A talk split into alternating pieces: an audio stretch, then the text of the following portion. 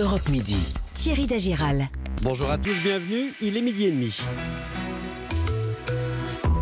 Elle espérait de l'or, elle a eu de l'argent et une nouvelle médaille pour la France. Elle en judo de Madeleine Malonga. La belle matinée des Bleus tout de même, ce sera dès le début de ce journal. La Martinique à nouveau confinée dès demain et pour trois semaines au moins. Sur place, les chiffres explosent.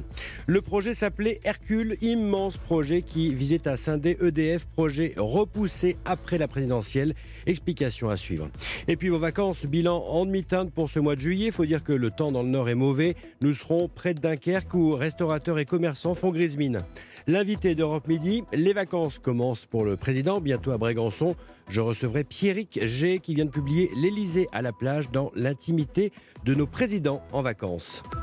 Europe 1.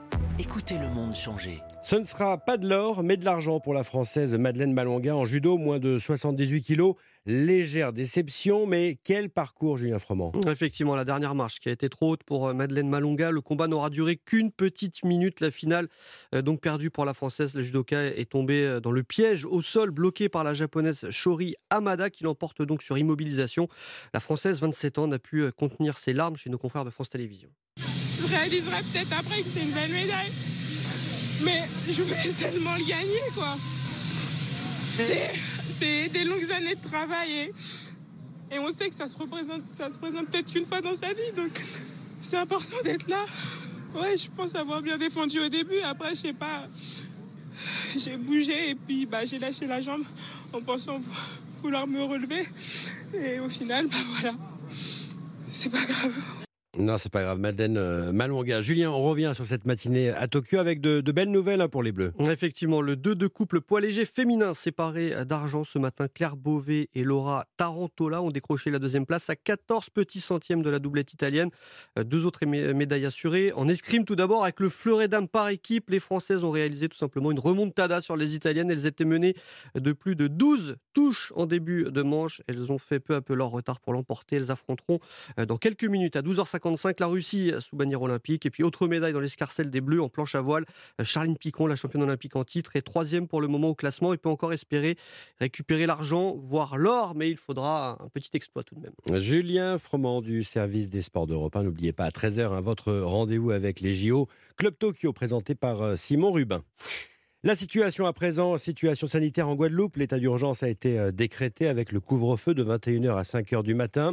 Et puis l'île de la Martinique sera à nouveau confinée à partir de demain 19h et pour au moins trois semaines, annonce du préfet de Martinique. Il faut dire que sur l'île, les chiffres du Covid explosent, Caroline Baudry. Oui, le taux d'incidence a triplé en deux semaines. Il est aujourd'hui de 995 cas pour 100 000 habitants. C'est cinq fois plus que la moyenne nationale. Un chiffre alarmant alors que seuls 15% des Martiniquais sont doublement vaccinés. Le CHU de Fort-de-France est saturé. Toutes les chambres sont occupées, ont précisé les autorités locales. Conséquence, le couvre-feu à 21h, déjà en vigueur sur l'île, est ramené à 19h. Et puis c'est le retour de l'attestation pour se déplacer au-delà de 10 km de son domicile. Les commerces restent ouverts, mais les salles de sport et les restaurants doivent baisser le rideau. Un coup de massue au plus fort de l'été, explique Véronique Bidot-Deschaumes, présidente de l'Union des métiers de l'hôtellerie en Martinique. C'était pour nous une période importante pour pouvoir euh, refaire un peu de trésorerie pour tenir euh, jusqu'à la fin de l'année. Il faut savoir qu'on n'a pas eu de haute saison depuis deux ans. Je ne sais pas où on va parce que c'est pas avec 20% de clients qu'on peut continuer à faire tourner nos hôtels et nos restaurants. La préfecture a précisé que le chômage partiel spécial Covid et le fonds de solidarité seraient maintenus pour les structures fermées. Caroline Baudry, autre euh, situation au Royaume-Uni où là l'épidémie euh, décroît et cela depuis la levée totale des restrictions il y a maintenant euh, neuf jours. Une situation qui étonne les experts les plus optimistes et qui pourrait indiquer un vrai tournant dans l'épidémie Anaïs Cordoba.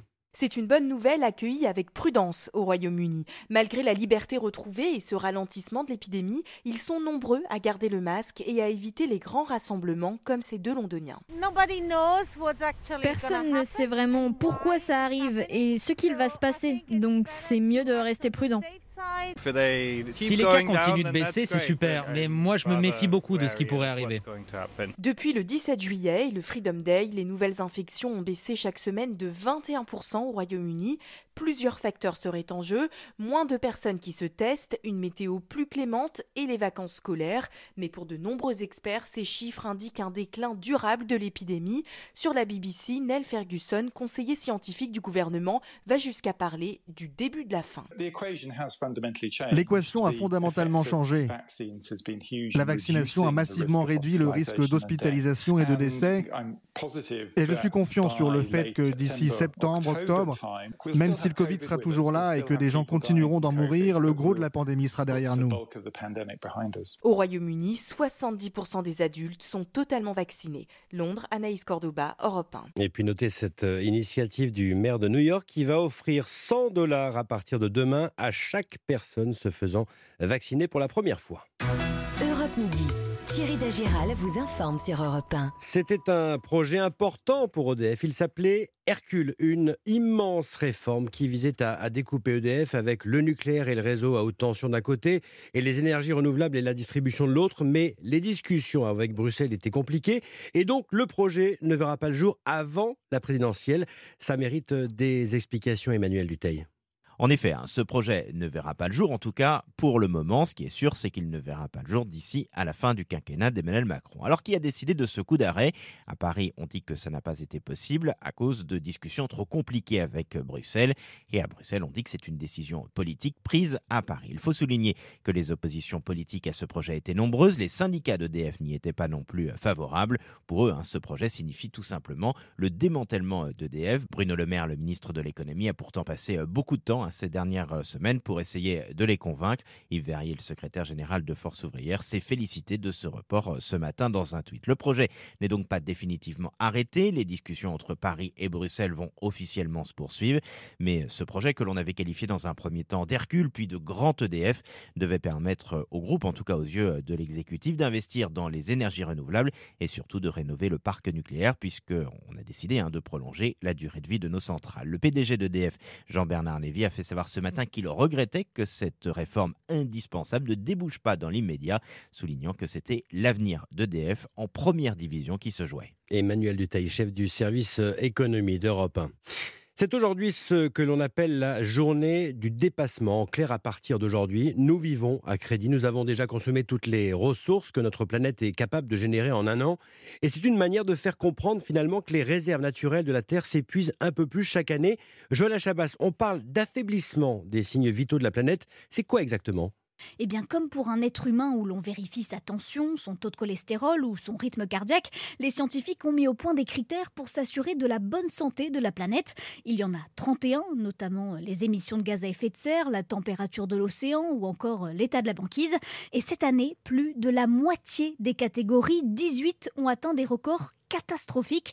Les concentrations en méthane sont plus élevées que jamais, les glaciers fondent 31% plus vite qu'il y a 15 ans, et la déforestation en Amazonie est telle que la forêt émet maintenant plus de CO2 qu'elle n'en absorbe, avec le risque, selon les scientifiques, d'atteindre des points de bascule, comme l'explique Arnaud Goffier, directeur des programmes au WWF France. Quand on abîme trop certains écosystèmes, quand on émet trop de carbone, derrière, on peut faire ce qu'on veut, on ne peut plus revenir en arrière et on a des effets qui s'auto-alimentent et on ne peut plus rien maîtriser. Et ce fameux point de bascule pour l'Amazonie, il est fixé par certains scientifiques autour de 20-23% de déforestation de tout le massif amazonien. On n'est pas loin. Autre point de non-retour qui inquiète les chercheurs, la fonte des calottes glaciaires en Antarctique pourrait devenir irréversible et les récifs de coraux pourraient ne jamais être sauvés on comprend la situation est dramatique, mais est-ce que ces chercheurs, Johanna, proposent une solution pour euh, essayer de, remédier à cette situation?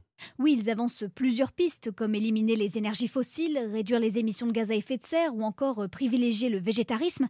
Mais selon ces chercheurs, le plus important, c'est surtout de réagir au plus vite et de ne plus s'attaquer à chaque symptôme de manière isolée. D'après eux, il faut une politique ambitieuse pour traiter la source du problème, la surexploitation de la planète par les humains. Explication signée euh, Johanna Chabas. La politique à présent. On va s'arrêter euh, sur cette euh, tribune ce matin dans le Figaro. Elle est signée par l'ex-négociateur en chef du Brexit, Michel Barnier. Michel Barnier qui pense fortement à la présidentielle, à la primaire à droite. Tribune dans laquelle il va très loin, très loin sur la question du contrôle de l'immigration, Lou Dragnel. Oui, en fait, l'idée a souvent été évoquée à droite, mais jamais par le passé, l'UMP ou les Républicains n'ont officiellement émis cette proposition aussi clairement. Un moratoire sur l'immigration. Autrement dit, une pause pendant 3 à 5 ans de l'immigration inconditionnelle, notamment les régularisations automatiques des sans-papiers 30 000 par an.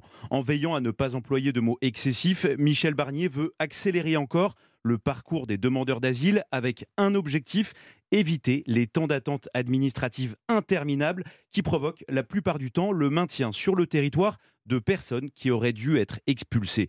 Autre mesure, lutter contre le détournement des cartes vitales. Chiffre à l'appui, Michel Barnier fait remarquer que l'INSEE recense 7,9 millions de personnes vivant en France nées à l'étranger et de l'autre côté, 21 millions de personnes nées à l'étranger disposent d'un numéro de sécurité sociale. Sa solution pour lutter contre la fraude, croiser les fichiers. Pour terminer, Michel Barnier veut conditionner de manière systématique les aides au développement 14 milliards d'euros par an à la reconnaissance par les pays étrangers des clandestins que la France veut expulser. Mais l'ancien ministre de Nicolas Sarkozy en est conscient, s'il veut mettre en place ces mesures, il faut changer la loi et c'est une nouveauté. Cela pourrait passer par une loi constitutionnelle pour empêcher toute juridiction française de s'opposer à ce moratoire.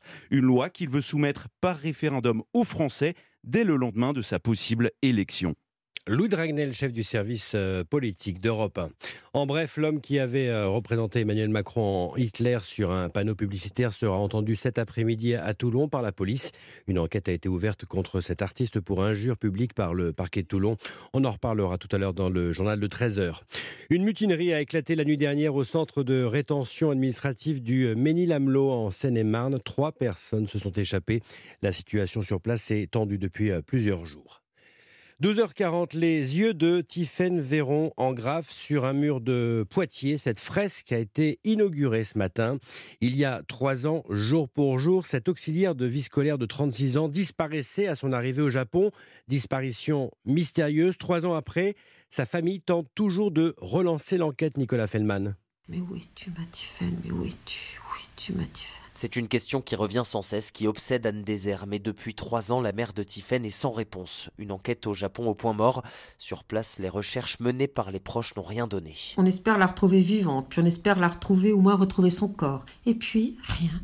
Quand il n'y a rien, quand il n'y a plus rien, rien, rien, pas une once d'éléments qui puissent prouver un accident.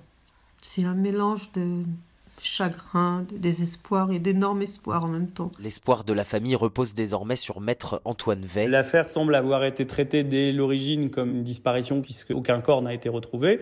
On a peu creusé l'hypothèse d'une disparition criminelle. L'avocat demande à la justice japonaise de nouvelles investigations. Il y a des éléments manquants, notamment des témoignages de personnes qui étaient présentes dans l'hôtel qui n'ont pas été collectés, des indices de téléphonie qui n'ont pas été exploités. Donc ça, c'est des éléments qui n'ont pas été euh, éclairés d'une façon suffisante à notre sens. Et pour tenter de lever ces zones d'ombre, l'avocat a fait appel à un ex-gendarme reconverti dans le privé. Il devrait partir au Japon sur les traces de Tiffaine Véron dans les prochaines semaines. Nicolas Feldman, un appel aux dons a été lancé. 60 000 euros sont nécessaires.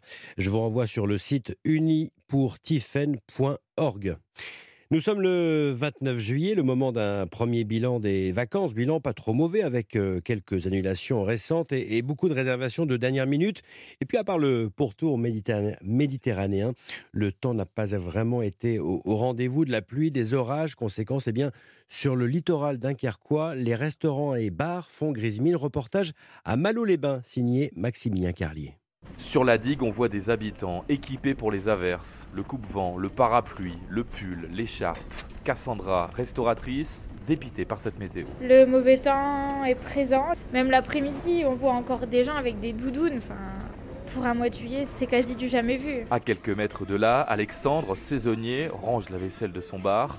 Il se rappelle avec un peu de nostalgie les saisons passées. Euh, je me souviens, c'était il y a deux ans, on a mis une semaine à 40 degrés on sortait avec les amis, on travaillait, le beau temps tout le temps. là, euh, sérieusement, on a envie de rester chez soi avec ce temps-là. Conséquence, moins de clients, des terrasses clairsemées. Philippe tient une crêperie bretonne baisse de son chiffre d'affaires de 50% par rapport à juillet dernier. L'année passée, j'étais complet midi et soir. Ça veut dire que le premier service était complet, donc j'avais pas besoin d'attendre les clients. Là, je fais la moitié de réservation et tout le reste, j'attends le client qui arrive. On n'arrive même pas à remplir 40 euh, couverts. En pleine saison, c'est quand même euh, difficile. Et pas de chance, en plus de la météo, va s'ajouter bientôt la problématique du pass sanitaire. Malo-les-Bains, Maximilien Carlieu, Europe 1. La météo variable en ce moment sur Malo-les-Bains. Nous ferons un point complet euh, météo dans un instant. Il y avait ce, chapeau, ces, lunettes de soleil et cette longue barbe blanche. Dusty Hill, le mystique, euh, le mythique bassiste des ZZ Top, est mort. Il avait 72 ans.